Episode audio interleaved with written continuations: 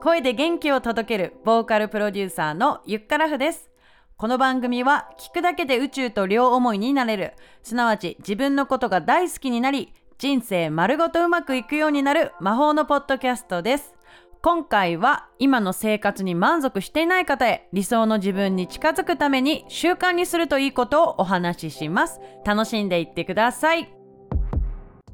今回のタイトル「アファメーション」という言葉が入っていますがあなたはアファメーションという言葉ご存知ですか？初めて聞いた方へ向けて簡単に説明します。アファメーションとは肯定確定断定といった意味があってポジティブな言葉で自分自身を幸せへと導く方法のことを言います。潜在意識に働きかけることで人生を自分のね思いのままとか望む方向に向けることができるっていう自分で自分に魔法をかけるみたいなイメージかな。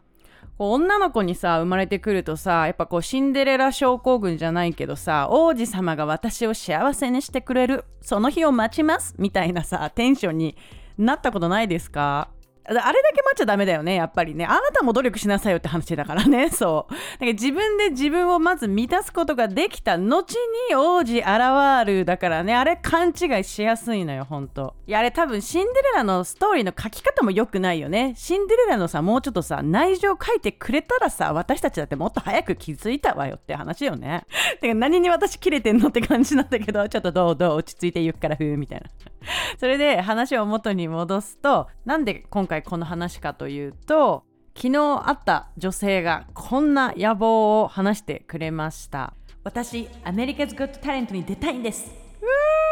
うーいいねって思いました。あのアメリカンズ・ゴッド・タレントっていうのはアメリカで放送されているですねオーディション番組ですね。お笑い芸人のゆりやんがね出たことでも有名になった番組なのでそれで聞いたことがある人もいるかもしれないですアメリカズ・ゴット・タレント歌でもいいしダンスでもいいしそれ以外でもいいんですけれどもその女性はですねあの歌で出たいようなんですよね。なので私が歌を教えてますよっていう話をしたら興味を持って、まあ、そこから会話が弾みました。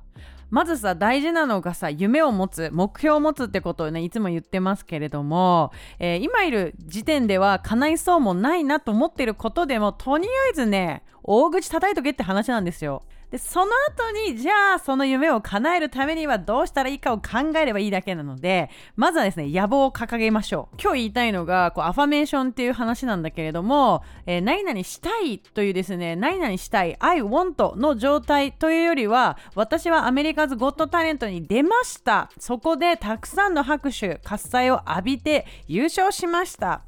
それをですね毎日えー、毎日自分に言い聞かせます。これおすすめなのが鏡の前でやることなんですが、まあ、鏡の前の自分に向かって言い聞かすんですよね。で、自分で自分に魔法をかける。そういう状態を、えー、日常的にするっていうのがすごく大事です。だんだんやってくると、え、え、え、だよね？みたいな。だよね？できるよね？もうてかもうできたしねみたいな感じで変わっていくんですよ。アファメーションすることによって自分自身にかけてるブレーキを外す効果があります。あのあなたの中には天使ちゃんと悪魔ちゃんが住んでたりしないですか？例えば天使ちゃんは「ゆかあなたならできるよ年齢なんてただの数字よ!」っていつも応援してくれる一方で「いやいやいやお前何歳だと思ってんだよ。恥ずかしくないのかい?」なんかこう意地悪な自分も中にいたりするじゃないですか。その両方いるのはすごい大事なことではあるんですけれどももうできれば天使の意見だけをえ聞いてですね生きていく方がなりたい自分への近道になりますえー、これはですね成功哲学の提唱者の第一人者であるナポレオン・ヒルさんも言っています。思考は現実化する。普段考えていることが自分の目の前に起きるっていう話なんですね。